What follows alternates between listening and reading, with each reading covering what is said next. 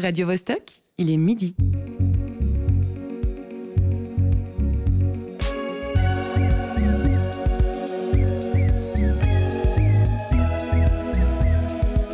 Midi bascule. Tous les vendredis à midi. Aussi ça l'art du tatouage, c'est de travailler sur un, support qui n'est pas un support euh, plat, mais avec les variations, les modulations du corps et la manière dont le tatouage peut se transformer aussi au fil des, des mouvements, au fur et à mesure des, des mouvements du corps. Bonjour et bienvenue, nous sommes en direct. Il est 17h en Thaïlande, d'où viennent les sakyant, des tatouages sacrés qui apportent force et protection. Il est 3h du matin à Reno, dans le Nevada, où est né Sailor Jerry, un des meilleurs représentants du tatouage traditionnel américain, bien qu'il ait créé son propre style en y mêlant quelques notes asiatiques. Et il est midi, dans le studio du théâtre Forum Mérin, d'où je vous parle actuellement. Si vous nous écoutez en podcast, bien évidemment, il est l'heure que vous avez choisi. La technique est assurée par Cyril Fay et Alexis Rafaelov. En ouverture, on a entendu Sarah Ligné, commissaire associée de l'exposition Tatoueur Tatoué. Et oui, dans cet épisode de Midi Bascule, on parle tatouage. Un art ancestral et universel qui n'a jamais été autant pratiqué qu'aujourd'hui. En Europe, une personne sur cinq serait tatouée. Un chiffre qui passe à une sur trois chez les Canadiens entre 18 et 35 ans. Certains spécialistes lient le développement de ce phénomène culturel à l'individualisme de notre temps. Une peau ancrée exprimerait une volonté de se distinguer d'autrui. Une évolution particulière si on se rappelle qu'autrefois, ces dessins corporels montraient plutôt l'appartenance à un gang ou à une tribu. Les styles graphiques se sont diversifiés, les salons se sont multipliés ces dernières années. Le nom roman le plus célèbre du milieu est celui des Le. Cette famille d'artistes et de tatoueurs sur plusieurs générations a fait le tour du monde. Le musée Tinguely à Bâle leur a même consacré une exposition. Est-ce que les œuvres d'art réalisées sur un support humain seraient en train de devenir œuvres d'art à part entière Midi bascule. Marie-Ève Musy. Pour en débattre, nous recevons en studio l'auteur de Swiss Tattoo, un livre tout récent sur la scène actuelle du tatouage helvétique. Clément Grandjean, bonjour. Bonjour. Est-ce que tu es toi-même tatoué?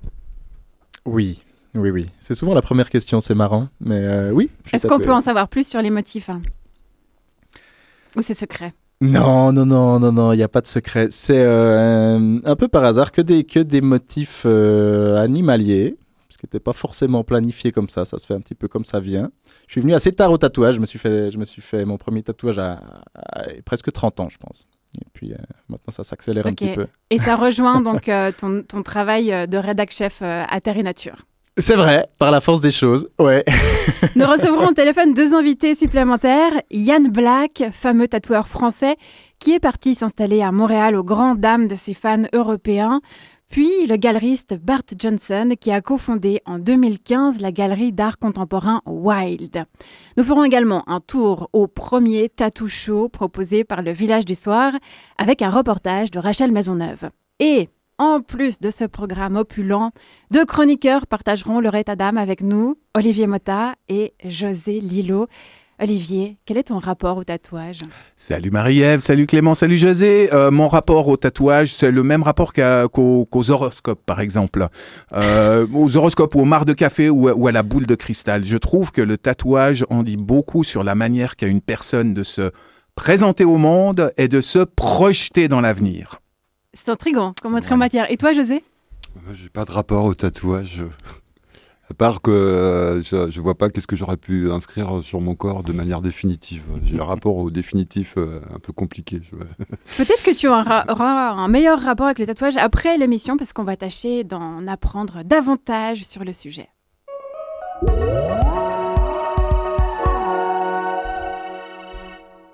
Yann Black, tu nous téléphones depuis Montréal. Bonjour. Bonjour.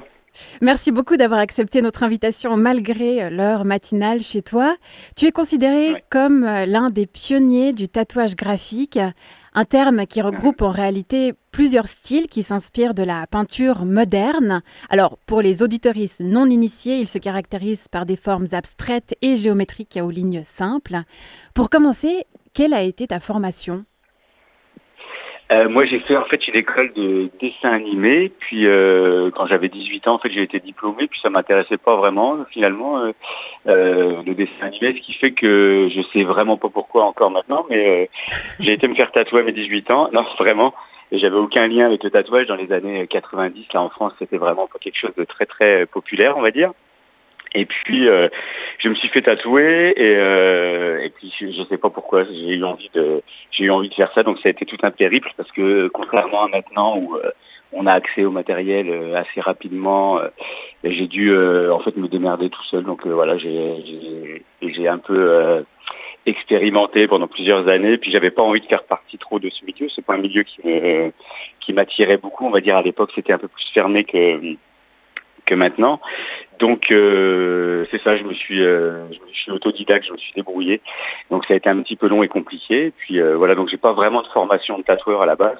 Et puis bah, après les rencontres au fur et à mesure des années ont fait que que je m'en suis sorti. Puis euh, mais voilà, j'ai pas de formation réellement de tatoueur, j'ai pas fait l'apprentissage traditionnel. Est-ce que le, tatouage pourrait être enseigné dans une école où cette discipline ne s'y prête pas du tout?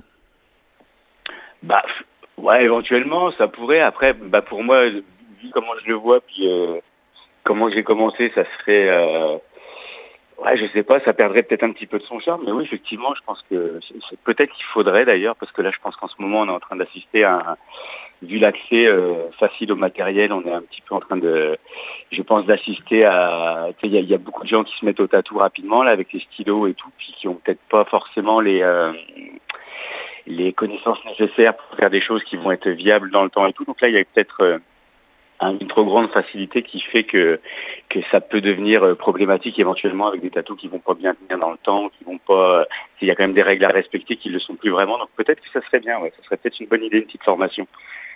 Euh, donc tu parles de tatouage viable dans le temps, euh, c'est-à-dire Ouais. euh, qu'on dessine différemment sur la peau que sur un, bout de papier. Est-ce Ouais. qu'aussi on doit, suivant le grain de peau ou l'âge de la personne, on doit adapter son geste?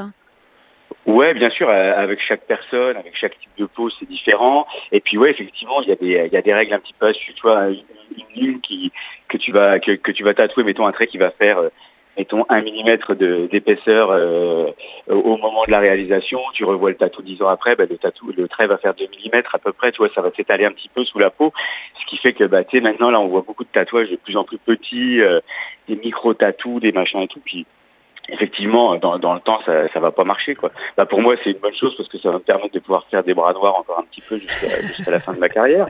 Mais euh, ouais je pense qu'effectivement non il y a, y a des là c'est devenu un petit peu c'est un petit peu comme la photo si tu veux avec le iPhone là, avec les pens et tout c'est que tout le monde s'y met rapidement. Et puis, euh, puis voilà, c'est qu'il y a des petites choses quand même à savoir à la base. Et puis je pense que là, c'est un petit peu, euh, c'est un petit peu oublié tout ça. Bah après, c'est pas si grave que ça. Au finalement, euh, une vie humaine, c'est pas si long, donc c'est pas, pas très grave. Mais, mais voilà, c'est ça. Je pense que effectivement, ce serait bien de recadrer un tout petit peu, au moins quelques petites choses pour l'hygiène et tout. Maintenant, on est vraiment, on est vraiment au point, tout va bien. Mais euh, effectivement, à, à ce niveau-là, c'est un petit peu, euh, c'est un petit peu n'importe quoi là, je pense en ce moment. Tu es français, mais tu vis aujourd'hui à Montréal et ta renommée dans le domaine est telle que certaines personnes en Europe s'offusquent de ton départ. Je cite un commentaire de fan. Ce serait sympa de sa part de revenir en France. combien, de, Non, non, combien de temps s'écoule entre la prise d'un rendez-vous et le jour du tatouage chez toi? Euh, bah, pas tant que ça, c'est euh, bah, ça dépend un petit peu des périodes, mais genre six mois, euh, un an, quoi, ça dépend, hein. ça dépend des fois. Alors tu dis pas tant que ça, mais, mais moi je trouve ouais. ça long quand même. Ah ouais, bah, parce qu'avant c'était vraiment long. Puis là, je trouve que ça a réduit un petit peu avec le Covid. En fait, il y a plus, euh, j'avais, je tatouais beaucoup de- d'Européens justement qui venaient me voir, bah, d'Européens ou d'étrangers qui venaient me voir à Montréal. Puis là, les gens ils voyagent moins, donc euh, il y a moins d'attente qu'avant. Non, c'est c'est pas si long. Là. Est-ce que la cote d'un est-ce que la cote d'un tatoueur peut être comparée à celle d'un peintre? Bah, c'est en train de. Bah oui, oui, il y a déjà, il y a, il y a déjà quand même des, c'est des galeries et tout qui s'intéressent à l'art du tatouage. Donc, euh, ouais, ouais, je pense que ça, ça, ça- il commence à y avoir une reconnaissance. Puis je pense que c'est, euh, même je trouve que ça se fait un petit peu tardivement parce que quand tu regardes bien, euh, c'est un art qui est vraiment lié à l'histoire de, l'humanité depuis le début. Puis il y a, vraiment des trucs, euh, c'est fou quoi. Le tatouage c'est super riche, euh, surtout maintenant là, ça s'est beaucoup ouvert. Avant c'était un petit peu fermé euh, sur les styles plus traditionnels, que ce soit américain ou japonais. Puis là, depuis quelques années, c'est devenu fou. Là, il y a des trucs, c'est vraiment chouette quoi. C'est riche comme milieu. Donc oui, je pense que je pense que ça mérite d'avoir sa place dans, dans, le milieu de l'art comme, comme les autres formes d'expression. Toi-même, tu considères que tu crées des œuvres d'art sur les gens? Euh, bah, euh, le tatou c'est un peu particulier parce qu'en fait t'es pas tout seul, tu, tu dois discuter avec la personne, donc tu as quand même une, une barrière au moment en tout cas de l'acte du, tatouage, tu vois qu'il faut quand même être à l'écoute de la personne, mais en fait le, truc c'est que la plupart des tatoueurs, bah, ils, ils travaillent aussi à côté, c'est-à-dire en peinture, en dessin et tout. Tu vois, le, le, le tatouage, généralement, c'est une partie de leur travail. Donc, euh, mais, mais, oui, oui, oui, c'est, euh, ça peut être considéré comme, euh, comme, comme, une œuvre d'art éventuellement, ouais. ouais. Mais c'est, c'est, voilà, c'est pas juste toi. Si tu veux, il y a quand même de l'échange avec le client, donc il y, a quand même des limites un petit peu. C'est une collaboration. Ouais, quand même, ouais. En tout cas, avec la façon que j'ai de travailler, parce que moi, je travaille directement sur les gens, je prépare pas de dessin avant. Quand les gens viennent, en fait, je n'ai aucune idée de qu'est-ce qu'ils veulent faire, même pas l'endroit, rien. Donc c'est vraiment sur le moment, c'est euh, c'est vraiment de l'improvisation, quoi. D'accord. Très bien. Bah écoute, merci beaucoup pour euh, tous ces détails. En choix musical, tu nous proposes d'écouter un titre d'Oiseau Tempête. Pour quelle raison? Ah, c'est vraiment, euh, c'est le groupe, bah, c'est un des groupes que j'aime vraiment écouter quand je tatoue. Bah, c'est comme un groupe qui te permet de voyager en restant euh, sur place, dans, bah, pour moi en tout cas dans mon local de tatouage. Là. Donc c'est un genre d'évasion, euh, c'est ouais, de la musique cinématographique un petit peu comme ça. C'est vraiment un super groupe. Voilà. Génial. Alors on écoute I Don't Know What or Why. Merci beaucoup Yann Black. Bienvenue.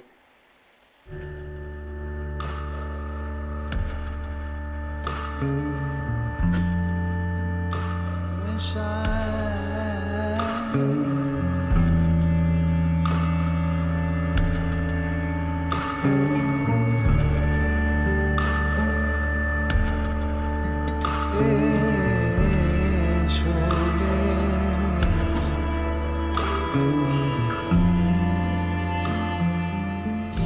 auditeurs, vous écoutez Midi Bascule.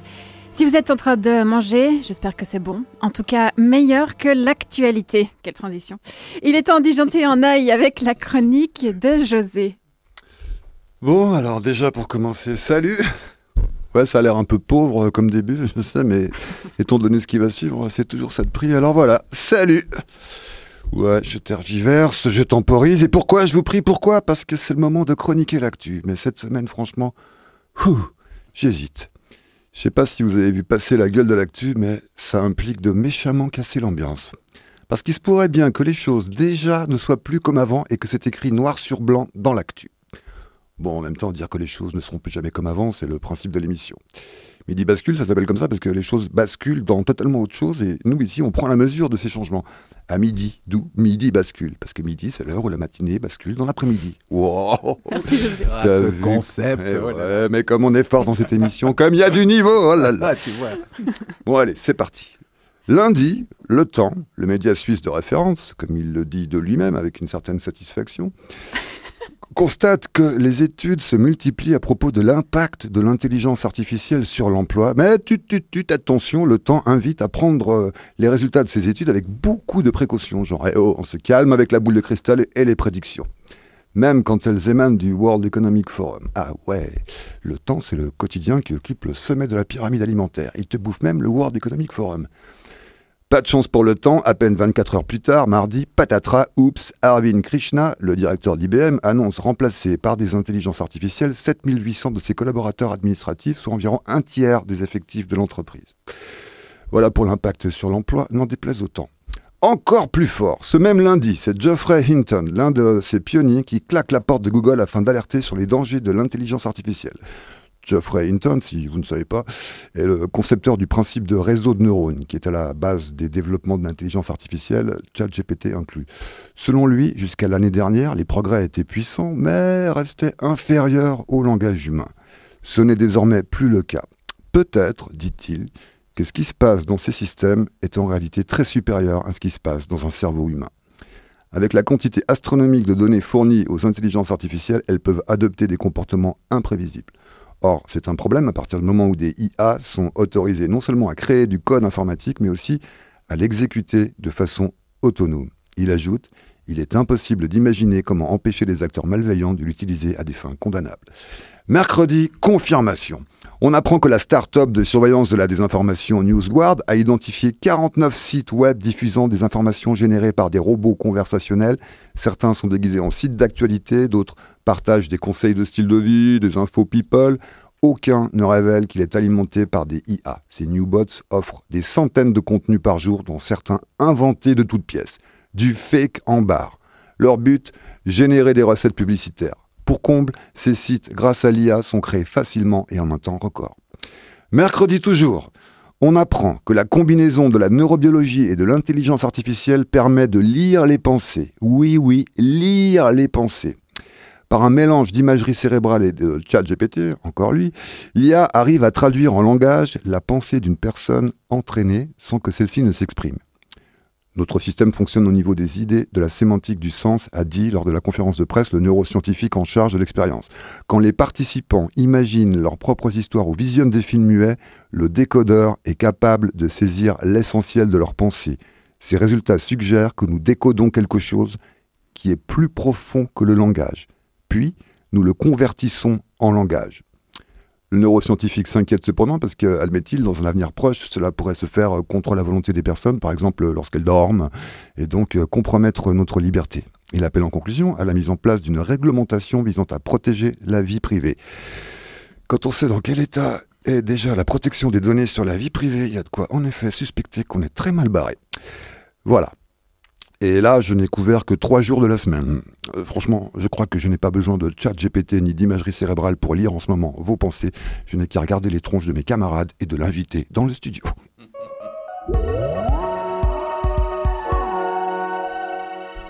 Merci, José, de nous rappeler ces vérités flippantes. Clément Grandjean, comment tu vois cette menace de l'intelligence artificielle? Je crois que comme pas mal de monde, euh, il y a quelque chose d'à la fois, d'à la fois un petit peu fascinant et profondément inquiétant là-dedans, quoi. Je sais pas, moi ça me fait penser, ça me fait penser à plein de, à plein de grands bouquins de science-fiction et on se dit ah tiens si, si on pouvait faire comme ça, puis tout le, tout le livre se, se déroule à partir de ceci. Puis là on a un si qui ouvre, qui ouvre pas mal de portes, ouais. Ouais, on y est là. C'est plus de la, de la science-fiction. C'est ça, c'est ça, et c'est vrai que dans le dans le monde des médias, c'est une question qui nous, qui nous taraude pas mal. Certains, justement, l'utilisent déjà. Certains, certains se positionnent en disant on l'utilisera pas. Euh, en tout cas, c'est important et il faut le faire assez vite de, de, de, se rendre compte ou en tout cas de se poser les bonnes questions pour voir ce que ça peut faire et ce que ça peut pas faire. Et, euh, et en même temps de se dire que là où, là où ça peut remplacer notre travail, je parle, je parle du côté des journalistes, quoi. Euh, c'est peut-être que peut-être qu'il faut faire notre travail autrement si, si une machine peut le faire à notre place et que nous il faut il faut continuer d'aller plutôt voir des vrais gens. Comme tu l'as fait. Tu es journaliste, euh, titulaire d'un master en histoire de l'art. Tu as publié il y a moins d'un an un livre intitulé Swiss Tattoo, le graphisme dans la peau. C'est une véritable enquête que tu as menée, donc contrairement à l'IA, hein, tu as enquêté sur le monde du tatouage helvétique. Tout d'abord, est-ce qu'il existe un trait suisse? C'est la grande question. Et puis c'est la question un petit peu provoque qui m'a servi de fil rouge pour ce livre un peu la première question que je posais aux, tatoueurs et aux tatoueuses que j'allais voir pour, euh, pour briser la glace, et puis avec, avec des réponses très différentes. Et c'est ça, qui est, c'est ça qui est marrant. Parce qu'en fait, quand on se demande s'il y a un tatouage suisse, euh, c'est une question qui est à géométrie variable. Alors, il y a bien sûr une pratique suisse du tatouage, ça c'est évident, avec euh, finalement une manière, ou peut-être des, inspirations qui vont venir de, notre culture au, niveau, au niveau collectif. Par contre, il n'y a pas une école suisse, euh, on ne parle pas de tatouage suisse au niveau stylistique comme on parlerait du tatouage américain, du tatouage russe, du tatouage japonais, euh, où ce terme-là là, se rapporte, disons, dans cette case-là, on a, on a tout un style, tout un univers stylistique. Ça, on l'a pas en Suisse. Euh, ce qui n'empêche qu'on a, on a des très grands noms du tatouage en Suisse. C'était aussi un peu ça le, le petit paradoxe qui m'a fait, qui m'a fait m'y intéresser. Justement, Philippe le signe, la mhm. préface de ton livre, avoir son soutien, c'était important pour toi? Ouais, ouais, ouais, pour moi, ça aurait pas été possible si. En fait, j'ai été le voir avant de, avant de signer le contrat avec, euh, avec l'éditeur en me disant si Philippe me dit euh, c'est pas une bonne idée ou tu, je vois pas l'intérêt de cette question, enfin voilà, si, lui trouve que c'est pas intéressant, euh, il faut que c'est effectivement que je me suis pas posé la bonne question. Il a été un petit peu surpris et, super intéressé et il m'a apporté une aide énorme. J'ai été le voir très régulièrement pendant le processus du, du bouquin. Euh, ils m'ont, ils m'ont vraiment ouvert leurs portes, euh, ils m'ont appris plein de choses. Sa maman Loretta aussi m'a, sorti ses, albums photos avec des trucs incroyables, des documents, enfin voilà, des photos prises pendant les, les toutes premières conventions, pendant leur voyage. Enfin, vraiment, une, tout d'un coup, une espèce de, de mine d'or, quoi. C'était fantastique d'avoir son, d'avoir son soutien. Euh, qui fait que, ouais, au final, je lui ai demandé d'écrire la préface, qui était un, un- un joli clin d'œil. Et c'est, voilà, il l'a fait, il l'a fait très volontiers. Ça, ça, ouais, c'est un truc vraiment important pour moi et pour ce livre. Tu t'es lancé dans ce projet suite à un questionnement que tu avais. Pourquoi le monde académique s'intéresse si peu à cette pratique? Est-ce qu'aujourd'hui tu as la réponse? J'ai des éléments de réponse. c'est vrai qu'en venant du monde de l'histoire de l'art, c'est un truc qui me travaille depuis un, depuis un moment. Euh, Il y a forcément une histoire, de, une histoire de timing qui fait que pour aborder un médium dans un cadre académique, il faut que ce médium soit très répandu, relativement accepté, enfin qu'on ait, qu'on ait du temps qui soit écoulé. Quoi. Et c'est vrai que tous les échanges que j'ai eus avec des, des personnes issues du monde académique, des, des profs d'uni, des chercheurs, des, des, des- directeurs de musées, c'est que en fait il, il faut un petit peu de temps, il faut une ou deux générations, il faut des chercheurs ou des, ou des, ou des enseignants d'uni tatoués pour que, pour que finalement on s'autorise à, à l'étudier. Mais ça viendra, ça viendra. Certains pays sont beaucoup plus en avance que la Suisse d'ailleurs. C'est vrai que je le dis, c'est pas encore étudié au niveau académique en Suisse, mais par exemple euh, en Angleterre, c'est quelque chose. Il y a, des colloques universitaires avec des publications académiques euh, hyper intéressantes sur le tatouage. Le tatouage est beaucoup comment dire, beaucoup plus populaire en Angleterre. Ça fait, ça fait vraiment plusieurs générations. Enfin, il y, a- il y a quelque chose de très populaire. Tout le monde a un oncle, un père, un- euh, une grand-mère qui a, qui, a un petit, qui a un petit tatouage. Et en Suisse, beaucoup moins. En Suisse, c'est, ça viendra. La prochaine génération, ce sera le cas. Et ce chiffre euh, d'une personne sur cinq, euh, pour toi, donc cet engouement s'apparente pas à un effet de mode, ça, va- ça va durer. Il y a un effet de mode, c'est certain. Ce, ce chiffre-là, je l'ai un peu extrapolé parce qu'on n'a pas d'études suisses. C'est un peu, d'ailleurs, au début du processus de, pour, pour faire le bouquin, c'est un truc qui me. Je restais un petit peu bloqué sur les chiffres. Je me disais, ah, il me faut le nombre de tatoueurs en Suisse, il me faut le nombre de studios, il me faut la proportion des, gens tatoués en Suisse. Puis en fait, ces chiffres, ils n'existent pas. Et il y a un côté assez marrant à ça. C'est encore un de ces rares métiers qui échappe un petit peu au radar. Il n'y a pas de. Il n'y a pas de syndicat national, il n'y a pas de registre des tatoueurs et des tatoueuses. Et, et- et ça fait partie du truc et c'est OK. Et puis en fait, au, au- au fil, de, au fil du processus, je me suis un petit peu, un petit peu détendu là-dessus. Maintenant, c'est évident qu'on est dans une espèce de période de- d'explosion du tatouage, de popularisation. On n'a jamais été aussi haut dans les, dans les pourcentages de gens tatoués, ça c'est évident. Euh, à mon avis, il y a une sorte de phénomène de vague qui fait que ça va redescendre parce que, bah, je sais pas, bêtement, nos enfants, enfin, les- les- les- la génération qui vient, qui auront tous leurs parents qui seront tatoués ou presque, qui voudront surtout pas faire comme eux, quoi. Par esprit de rébellion. Ouais, je sais pas, il y a un truc un peu, un peu naturel là-dedans. Après, ce qui est au-delà de ça, c'est vrai que là, on voit cette explosion qui, s'est amorcée il y a une 10, 15 ans peut-être à l'échelle suisse. Ce qui est toujours marrant, c'est qu'au au moment où on creuse le côté historique, pour moi, c'est le fait que la pratique, elle traverse le temps. C'est ce que disait Yann Black aussi. On, on se tatoue vraisemblablement depuis toujours. Le plus ancien tatoué connu, c'est Ötzi, c'était il y a, il y a 5000 ans on se tatoue depuis qu'on a trouvé comment se mettre de l'encre sous la peau. Et puis la raison de le faire, elle évolue. Alors euh, apparemment à l'époque de Tsi, c'était pour des questions sans doute euh, thérapeutiques. Euh, Il y a eu des motifs religieux, il y a eu ensuite des motifs liés à une appartenance à certains groupes. Là maintenant, il y a un côté... Finalement, ces tendances ou ces motifs qu'on se tatoue, ils vont, ils viennent, ils évoluent, mais la pratique, elle reste. Et là, il y a Mhm. quelque chose d'assez dingue quand même. Donc oui, ça va redescendre, mais ça va rester. Ça, ça va, ça va rester, ça, on peut le dire. ouais. 80% des jeunes tatoueuses qui travaillent euh, depuis moins de 10 ans viennent du graphisme. Tu parles d'une génération écale. Hmm. Est-ce que tu peux détailler ce, ce tournant? Ouais, là, il y a un truc suisse. Euh, en, en cherchant un petit peu ce qui faisait peut-être les particularités de la, de la scène suisse, il y a ce pourcentage-là qui est effectivement énorme. Je dis 80%, c'est un petit peu à la louche, mais dans la génération des gens qui ont commencé à travailler dans les 5 à 10 dernières années, on est, vraiment à peu près là-dedans. Euh, et là, il y a quelque chose de... C'est vrai qu'on se dit que la Suisse a pas le, le terreau qu'on associe au tatouage. On dit, on pense tatouage, c'est- un truc qui se fait dans les pays où on a un accès à la mer, où on a une histoire maritime, où on a une histoire des bagnes. Enfin, on associe un petit peu ça à cet univers-là. Et en fait, ce qui est marrant, c'est qu'en Suisse, on n'a pas cet univers de référence-là. Par contre, on a une espèce de culture qui vient d'autre chose, qui vient du design, qui vient du graphisme, qui vient du côté plutôt euh, art décoratif, typographie. Enfin, on a tout cet univers-là qui fait que cette nouvelle génération, elle vient au tatouage en partant un petit peu de, l'image traditionnelle du tatouage qu'on a en Europe, mais en mettant là-dedans un petit peu tout ce qu'elle a pris durant son parcours. Et il y en a beaucoup justement qui, qui utilisent des techniques, qui utilisent des approches qui, se, hum, qui font référence au travail du graphiste. Euh, Il y en a qui parlent de, de placement des tatous sur la peau comme ils font un travail de mise en page. Il y en a qui utilisent bêtement des techniques de typographie dans la manière de dessiner les traits. euh, parce qu'on sait de la, manière dont l'encre se diffuse dans le papier et on peut extrapoler ça pour se dire ça va faire pareil sur la peau et ça c'est Maxime Pleschiabuchi qui, le dit, qui lui-même est, justement peut-être le fer de lance de cette génération écale, puisqu'il sort de là, euh, et qui, est maintenant un, des tout grands noms du tatouage, du tatouage mondial, qui, utilise cette technique qu'on appelle les ink trap, hum, qui a utilisé dans l'imprimerie pour pas que les, pour pas que les lettres, euh, le fait que le papier se gorge un petit peu d'encre fait que les angles des lettres vont se diffuser un petit peu. Les imprimeurs ont développé des méthodes pour pallier à ce problème-là et il, il reproduit la même chose dans le tatouage. Donc là, on a des choses qui se, voilà, qui se transposent assez directement et ça, c'est assez passionnant. Tu dresses 32 portraits de tatoueurs et tatoueuses.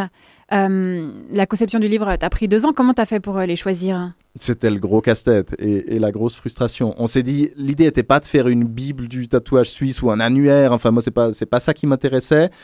L'idée, avec l'éditeur aussi, était de faire un livre qui soit tout public et ça je trouvais chouette aussi parce que c'est vrai qu'il y y a ok il n'y a pas énormément de livres de tatouage qui existent mais il y en a pas mal qui sont un petit peu pour les initiés un petit peu obscurs un petit peu euh, techniques ou, Mhm. ou alors c'est des livres où il y a que de l'image ou beaucoup d'images et, euh, et je suis très client de ce genre de livre mais là l'idée était plutôt de faire un livre qui soit aussi accessible à quelqu'un qui connaît pas du tout le tatouage voire qui est un petit peu intrigué inquiété par ça enfin de se dire on a un autre angle qui est vraiment de montrer le panorama, enfin une sorte de panorama subjectif, parce que fatalement il est subjectif, de la diversité de la scène suisse d'aujourd'hui. Et ça va changer parce que ça change vite.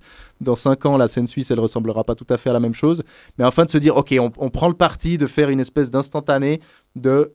En Suisse aujourd'hui, on a tous ces styles-là, c'est cette diversité d'approches, de parcours de tatoueurs aussi.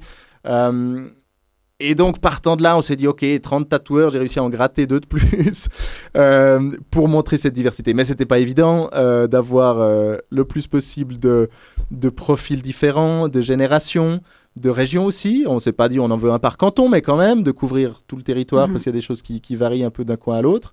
Euh, et puis tous les styles, où une, une grosse partie de style pourrait être représentatif, mais c'est clair qu'il en manque. Et voilà, c'était le, c'était le jeu, quoi. C'était le jeu. Tu nous proposes un titre euh, du groupe Manchester Orchestra. Pourquoi? Euh, parce que j'écoute beaucoup ce groupe en ce moment. Euh, c'est un petit peu planant aussi. ça ira bien avec ce qu'on a écouté tout à l'heure. Super. Alors, c'est parti pour Dinosaure.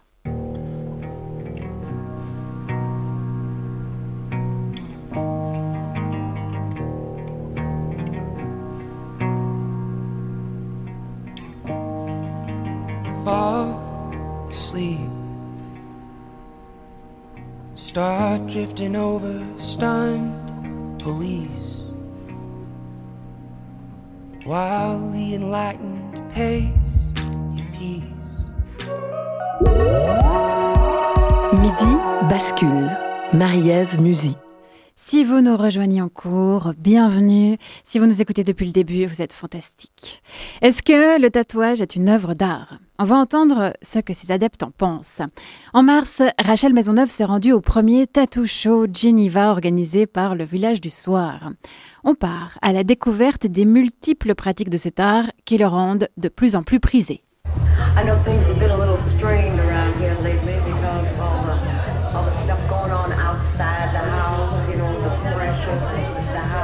J'aime la, la douleur de l'aiguille, mais j'aime ça en fait, j'aime avoir mal. Pas des œuvres d'art, non, ça raconte mon histoire. C'est mon corps et mon histoire, voilà. Et lequel serait pour vous plus une œuvre d'art? Euh, Celui qui représente mes enfants. C'est des œuvres qui pour moi signifient quelque chose en tout cas. Mais ils représentent à chaque fois euh, un morceau de ma vie, quelque chose qui m'est qui m'est arrivé et que je voulais garder en souvenir pour pas oublier. Je pense que le, le tatouage est vraiment une œuvre d'art parce qu'il permet d'exprimer une idée, d'exprimer des sentiments, des... se créer son propre univers euh, sur la peau. Vous tatouez depuis longtemps? Depuis plus de 30 ans en fait. Vous vous appelez? Alain Pellicari. Je suis autodidacte déjà, euh, dessin, euh, grand fan de, de dessin, j'ai toujours dessiné. Après, euh, j'ai fait de l'aérographie, donc dessin à l'aérographe, dessin sur les réservoirs de moto et autres. Et après, je me suis aussi passionné pour le tatouage, donc euh, je me suis lancé dans le tatouage aussi. quoi. C'est vous qui donnez les, les consignes du dessin ou vous donnez carte blanche? Alors non, non, je donne les consignes et après mon tatoueur, il fait ce qu'il veut.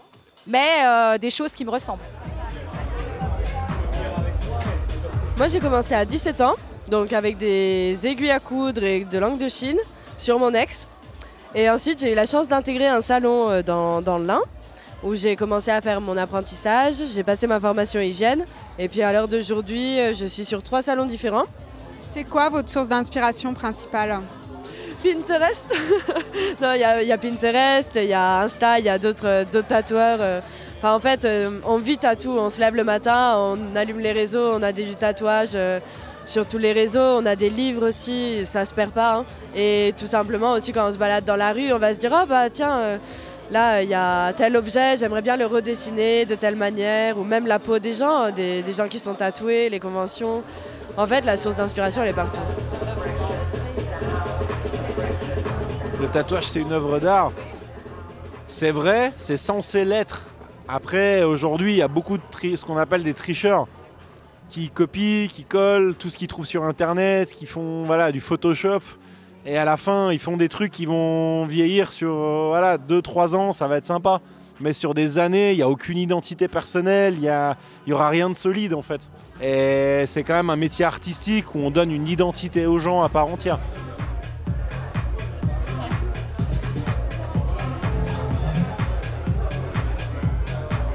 On a de plus en plus de surprises. Moi, j'ai une clientèle qui est de plus en plus policière. J'ai des comptables, des avocats. À l'époque, c'était les bikers, les tolards, les... voilà. Ça allait pas très loin. Maintenant, il y a tout le monde. On a de tous les milieux, de tout. Il y en a, ils font de l'architecture sur la peau. Il y en a, ils font du cubisme, du réalisme, des géométriques, des trucs qu'à l'époque, ça n'existait pas.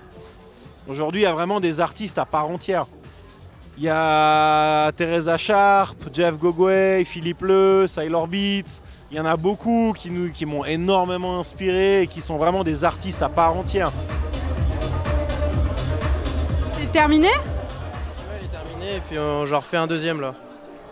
Et celui-là, il représente quoi? Celui-là c'est l'arbre du voyageur, c'est un arbre euh, très réputé en Martinique qui a une signification pour, euh, pour nous. Avec un colibri, c'est l'ancien drapeau martiniquais aussi. Ça j'ai pris trois images que j'ai prises sur internet pour en faire une seule et puis euh, on l'a remodifié ici euh, pour faire les petits détails, les, toutes, euh, les tout petits trucs à la fin. Vous pensez que c'est une œuvre d'art? Presque, parce que j'ai pas créé de toutes pièces euh, les images. différence entre les, les projets qu'on dessine à l'avance, euh, qui se dessinent en fait avec le client. Et du coup, là, on pourrait parler d'œuvre d'art parce que c'est créé en fait de toutes pièces. Et après, il y a des projets que les clients euh, qui sont plus simples, par exemple des petits flashs qui, qui demandent moins de travail, moins de, moins de technique. Et donc là, c'est vrai que c'est plus facile de chercher plusieurs images et d'en faire une seule avec pour créer quelque chose euh, que le client décide, quoi, que le client veut. Je m'appelle Ariana, euh, a ouvert un salon en 2016 pour la première fois. C'est quoi votre parcours pour arriver tatoueuse Alors euh, j'ai fait à la base euh, les beaux-arts et puis euh, je suis sortie de l'école, je me suis dit bon bah maintenant c'est ça, je m'occupe de ma démarche artistique et puis j'essaye d'en vivre mais ça va être compliqué ou alors je m'occupe des autres et donc j'ai monté une galerie d'art à la base, enfin je l'ai toujours hein, mais donc je vends des tableaux etc. Et puis le tatouage c'était un peu la même chose, c'est-à-dire que c'est un moyen facile de, hum, de gagner de l'argent hein, tout simplement, c'est un service à la personne mais qui reste dans le, dans le domaine artistique. Vous répétez des fois des motifs ou des dessins, des tatouages ou c'est toujours une œuvre unique? Alors moi spécialement je les répète parce que euh, je suis spécialisée dans les géométries sacrées. Et en fait ces géométries sacrées, il y en a 12 euh, que j'ai déclinées de différentes euh, façons de faire. Mais ce sont des, voilà, des modèles qui ont un taux vibratoire élevé par leur structure justement, donc je ne peux pas les modifier. Donc oui évidemment je les répète euh, autant de fois que- qu'il faut. Bonjour, moi c'est Tupuna Tatou. Je fais l'école des métiers d'art à Tahiti et j'ai appris vraiment l'art traditionnel avec le tatouage euh, traditionnel à main levée, sont que des créations avec toutes les symboliques. Aujourd'hui, on utilise des machines. On n'est plus avec la dent de cochon, dent de requin et marteau. On a la machine, mais on respecte toute la symbolique euh, traditionnelle.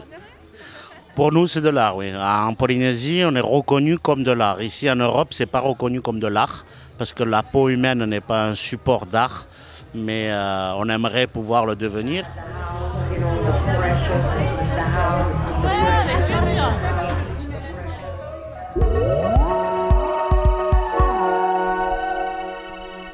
Clément Grandjean, j'aimerais revenir avec toi sur plusieurs points de ce reportage. Au début, un tatoué déclare J'aime avoir mal. Est-ce que la douleur fait partie du processus? Elle fait totalement partie du processus, ouais. Euh, alors, ce sera rare d'entendre quelqu'un qui vous répond comme ça, j'aime avoir mal, il y a un côté un peu, un peu provoque là. Mais, euh, mais la douleur fait partie du processus, ouais. Et c'est, c'est marrant parce que là, on a aussi tout ce, tout ce décor de la, de la convention avec cette musique, ce truc un peu.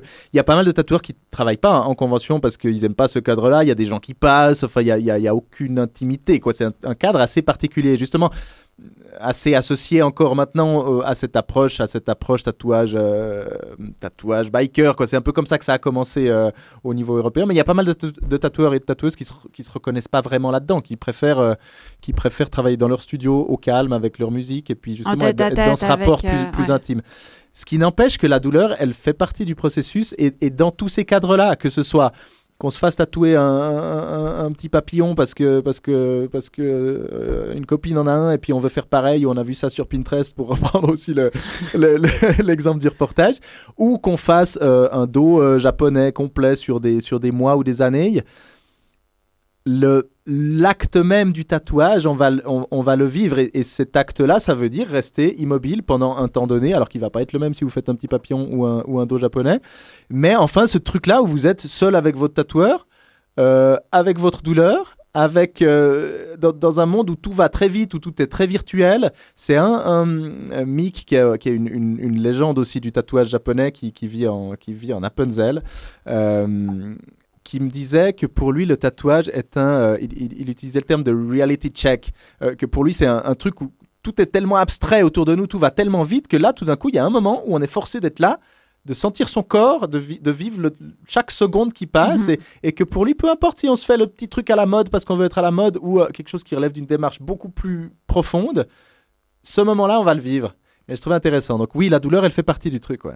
On a, on a également entendu euh, qu'en Polynésie, le tatouage est reconnu comme euh, de l'art. En Europe, non, car la peau humaine n'est officiellement pas un support d'art. Est-ce qu'elle pourrait le devenir? Ouais, j'avais jamais entendu cette distinction précise, quoi. Ce côté, c'est reconnu comme un support ou pas. Euh, ce qui est certain, c'est que c'est bien là qu'est qu'est toute la particularité du tatouage.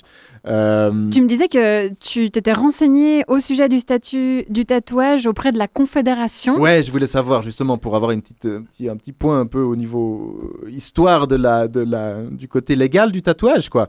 Et ce qui est marrant, c'est qu'on est, on est vraiment dans une zone grise. Il n'y a, pas vraiment, au niveau de la confédération, on essaye un petit peu, on, on se repasse la patate chaude.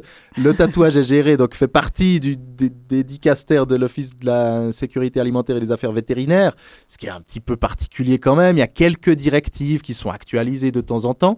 Il y a bien sûr des contrôles d'hygiène et une liste de, de pigments autorisés ou non mais c'est un petit peu tout quoi et c'était c'était comme ça enfin c'est ça s'est mis petit à petit petit à petit en place mais c'est récent et, et on reste dans une zone grise donc typiquement on est on est très loin de décider si la peau est un support euh, qu'on peut exposer dans son salon ou pas quoi il y a Mhm. encore un petit Et puis il y a aussi, il y a aussi Progrès à l'histoire de décider euh, si on fait une parce qu'il y a de plus en plus d'expositions dans les musées.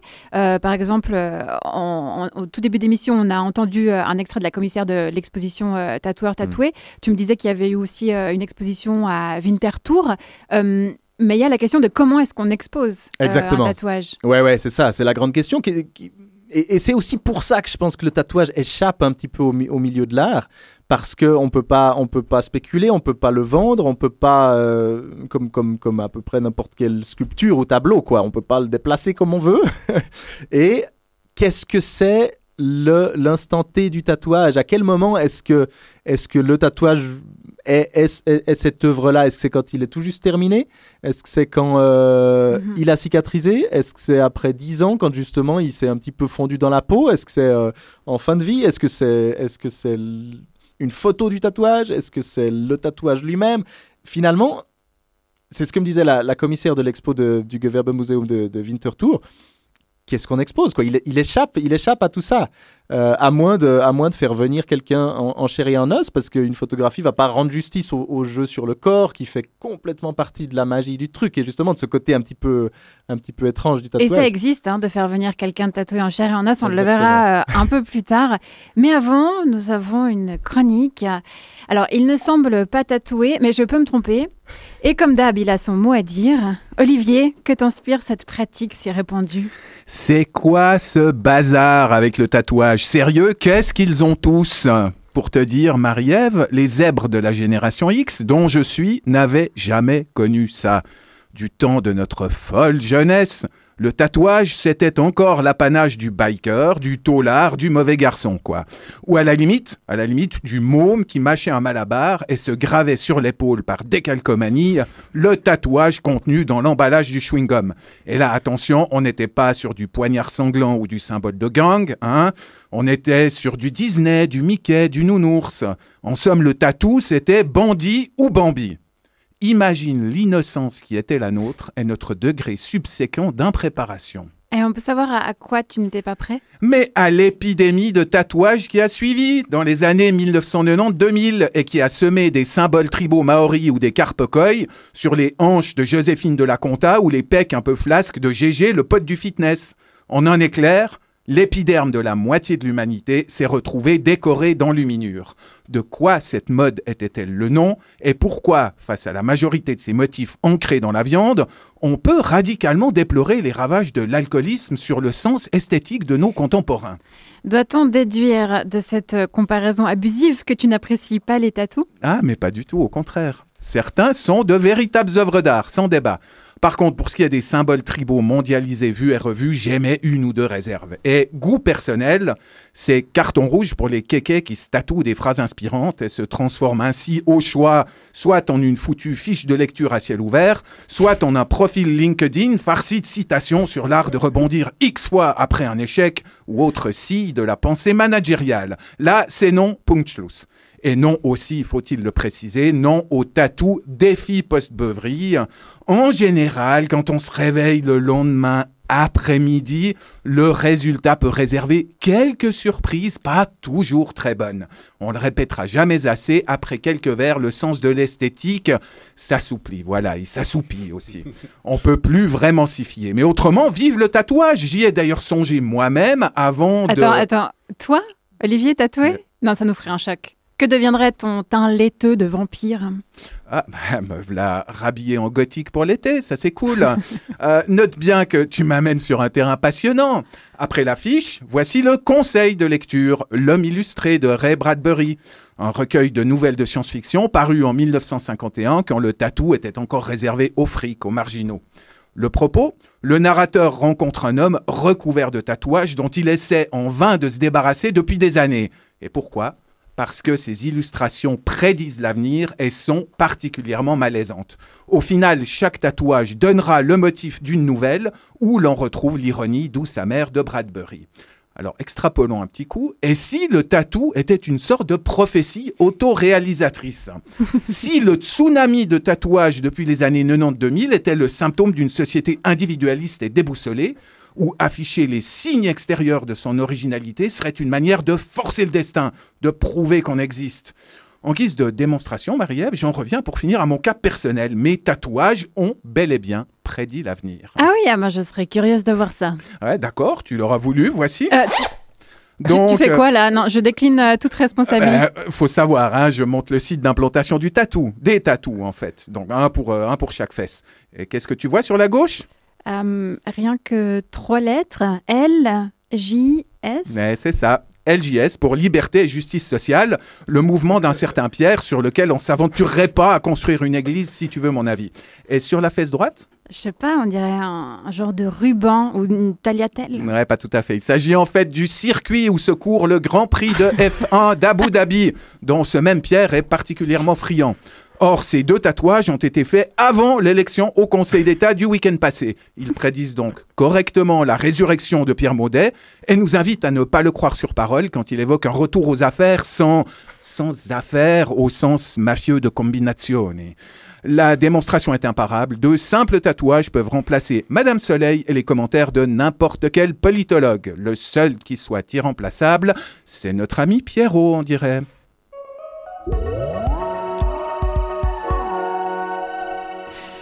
Merci Olivier. Clément Grandjean, un, un mot sur euh, la politique genevoise ou sur les tatouages divinatoires Euh, Plutôt sur les tatouages. Très bien. Ah, j'ai pas, j'ai pas connaissance de tatouages divinatoires, mais je suis très très fan de Bradbury et notamment de l'illustré, mais des autres aussi. Et c'est vrai que c'est, enfin, ce bouquin est, est complètement dingue et ouvre des, des vraies questions assez marrantes. ouais. Très bien. Eh ben, on va se, se laisser bercer par de la musique pour, euh, pour penser à tout ça. On écoute un chanteur euh, qui évoque euh, ses dessins sur la peau, cynique, mes tatouages. Mes tatouages, mes tatouages, mes tatouages.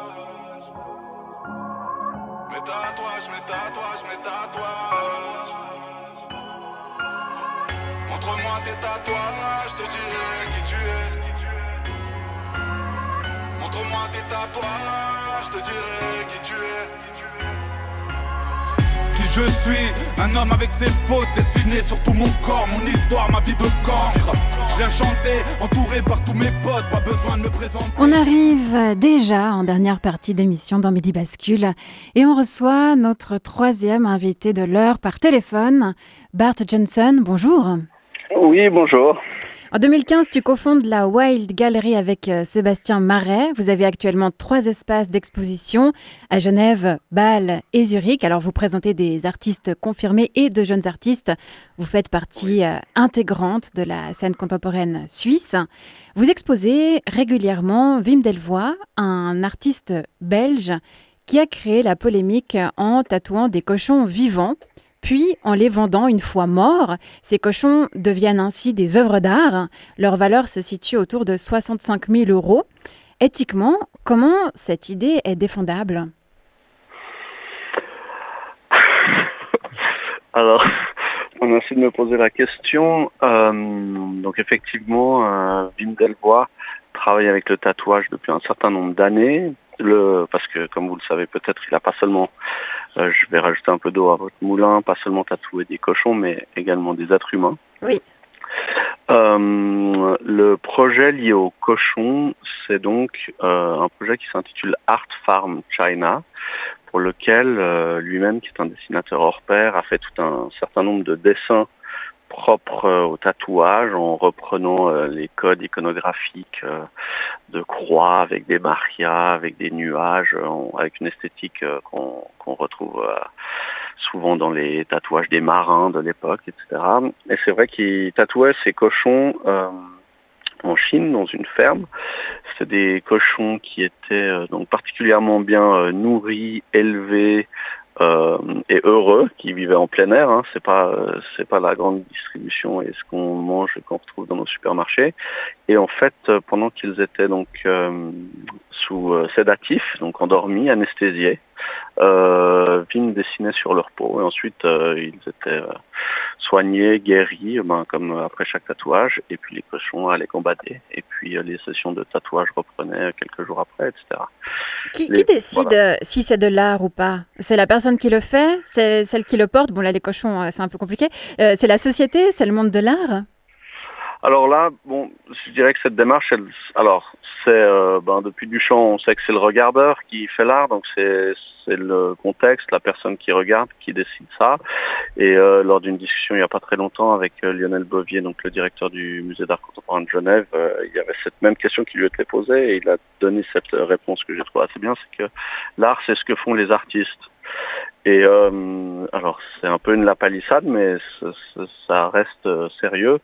Euh, dans le cadre de, la démarche de Wim Delvoye, ça allait un peu plus loin, parce que comme vous le savez, il avait fait cette machine cloaca qui produisait du caca en reprenant le système digestif humain, mais par des, sortes de machines à laver apposées aux unes aux autres, avec un, une- un- suivi médical et scientifique dans une démarche très très sérieuse. Donc c'était plus une les, les tatouages en question pour les cochons, là où je veux en venir, c'est que c'est plus une critique euh, subversive de notre société de consommation parce que beaucoup de ces peaux de cochon portaient euh, les logos, par exemple euh, le LV de Louis Vuitton Mhm. et donc ces, ces, ces mallettes qui que tout le monde euh, connaît de voyage avec ces sigles de grosses marques euh, du luxe à la française, euh, Hermès, Louis Vuitton, etc. Et donc lui il tatouait directement les cochons avec ces logos-là. Donc c'est, je dirais oui. Alors c'est nous qui, en tant que personnages, acteurs du monde de l'art, qui disons que c'est de l'art. Mais après, chacun, chacun est juge de son propre arbitre. Pour euh, revenir à ce que tu disais tout à l'heure euh, euh, sur l'humain tatoué par Wim Delvoye, donc je fais un petit résumé pour les auditoristes qui ne connaîtraient pas l'histoire. En 2006, Wim Delvoye a réalisé un tatouage sur le dos d'un humain, Tim Steiner. L'œuvre représente une Madone. Elle est cédée à un collectionneur allemand pour 150 000 euros. Tim Steiner doit se rendre disponible trois fois par an pour des expositions. Puis, après sa mort, il se fera dépecer. Voilà pour, euh, pour le résumé. Euh, est-ce que, Bart Johnson, est-ce qu'à l'avenir, les tatouages vont survivre à leurs propriétaires euh, de plus en plus? Euh, je suis pas sûr que ça soit une euh, pratique euh, commune. Euh, voilà. Je, je pense qu'il y a beaucoup de gens qui seront d'accord de conserver leur tatouage après leur mort, qu'ils soient incinérés, enterrés, quelle que soit leur croyance. Je, juste pour, donc il y a déjà eu en 1999 une, une, une performance de l'artiste espagnol qui s'appelle Santiago Sierra, euh, qui est très provocateur, très politique encore aujourd'hui. C'est un travail qui est vraiment important, où il avait demandé dans un centre d'art, je crois, à Salamanca, euh, à des volontaires. Donc euh, il avait trois, quatre euh, volontaires à la suite. Cette performance a été refaite ensuite à plusieurs reprises. En fait, il y a des volontaires qui viennent le dos nu. Donc on parle de ça sept ans avant ce que Wim Delvoye a fait. Et donc lui, pendant cette performance, il trace une ligne sur le dos de, de ces personnes, au tatouage, en Mhm. tatouant. Et cette ligne, en fait, si vous voulez, euh, euh, parce que vous me demandez le statut de l'œuvre d'art, en fait, l'œuvre d'art de l'artiste, ce n'est pas la ligne tatouée sur ces quatre euh, personnes qui ne se connaissent pas forcément et qui vont repartir chacun de leur côté par la suite. L'œuvre s'appelle, je sais plus, 1m60 de tatouage ou 2m60 de tatouage en fonction de l'épaisseur des, des- des- participants. Mais l'œuvre, ça va être, bah, c'est la performance en elle-même et puis ensuite c'est la vidéo qui en est tirée qui rentre dans les collections de certains musées. Donc il y, a, il y avait déjà cette tradition, disons quelques années avant Vim. Vim, euh, son, je dirais que le, le fait d'armes, c'est euh, pour avoir euh, participé de loin à, toute cette tractation, c'est que souvent l'art, en repoussant les limites de, de ce qui est admis, fait avancer les choses. Vous Mhm. connaissez certainement l'histoire de Brancusi, euh, je crois qu'en 1914. Alors, ou- très très rapidement. Alors, bah, en fait, il, il a rentré sa fameuse sculpture L'Oiseau aux États-Unis à l'Armory Show et les douaniers ont dit non, mais ça c'est une, une arnaque. Ils essayent de faire passer de la matière première, du bronze qui est euh, qui est taxé comme une œuvre d'art qui est exonérée de TVA. Et donc en fait, ça a pris des mois et des mois pour que les autorités portuaires statuent légalement avec des juges sur qu'est-ce qu'une œuvre d'art. Mhm. Et il a gagné son procès. D'accord. Et là, avec Vim, c'est un petit peu la même chose. Il y a eu énormément d'avocats et de contrats de dire mais est-ce que la personne n'est plus propriétaire de sa peau après sa mort Comment on peut acheter quelque chose dans le futur, etc. Mhm. S'il se suicide, est-ce que si euh, tout d'un coup il décide de casser l'œuvre d'art en se faisant un autre tatouage par-dessus, etc. Oui, ça, rejoint ce que disait no- notre invité en studio tout à l'heure, à savoir qu'il y a une grosse euh, zone grise euh, légale autour de ça. Euh, je suis navrée, on va devoir écourter, euh, enfin, euh, terminer l'interview parce qu'on arrive gentiment à 13h. Merci beaucoup, Bart Bah, Johnson, pour, pour cette anecdote et puis ces éclaircissements bon d'insider.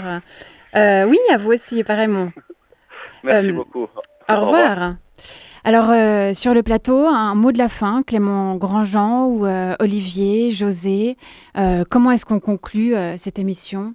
Il faut du temps, finalement. Il faut du temps autant pour faire le tatouage et autant pour qu'il soit reconnu comme pratique par les institutions? Ouais, et puis le, facteur temps, il fait vraiment partie du, il fait vraiment partie de, de la pratique. Euh, c'est vrai que quand on en parle, là, on est en plein dans ces, dans ces questions sur, euh, sur la vie, la mort. Enfin, le, le, tatouage, il ouvre toutes ces questions-là. On se dit, le tatouage, c'est pour toujours. C'est ce que, c'est ce que dit toujours, euh, je sais pas, ce que disent les mamans, quoi. C'est pour toujours. T'as bien réfléchi. Puis en même temps, rien n'est moins pour toujours que ça. Un dessin sur, euh, sur une feuille de papier, il, il survivra plus longtemps qu'un tatouage qui, qui, qui retombera en poussière à la fin d'une vie. C'est Ben court. oui, c'est très pour intéressant. toujours, mais rien n'est moins pour toujours que ça. C'est tout sauf anodin, effectivement. On entendait dans le reportage de Rachel tout à l'heure un tatoueur dire c'est un travail où on donne une identité aux gens. C'est vraiment quelque chose d'assez euh, Mhm. assez important. Bon, on va rester sur la perspective du papier euh, qui survit plus longtemps que le corps humain. Merci beaucoup, euh, Clément Grandjean, d'avoir passé cette heure avec nous. Euh, merci aussi à Yann Black, qui s'est levé tôt pour nous, et à Bart Johnson de la Galerie Wild. Vous avez entendu les chroniques d'Olivier Mota et de José Lillo. Le reportage était de Rachel Maisonneuve. Céline Movis nous a assisté à la production. Quant à la régie, c'est Cyril Fay et Alexis Rafaelov qui l'ont géré. Vendredi prochain, nous parlerons architecture. Plus précisément, on s'intéressera à l'habitat du futur. En attendant, je vous souhaite de basculer agréablement dans le week-end.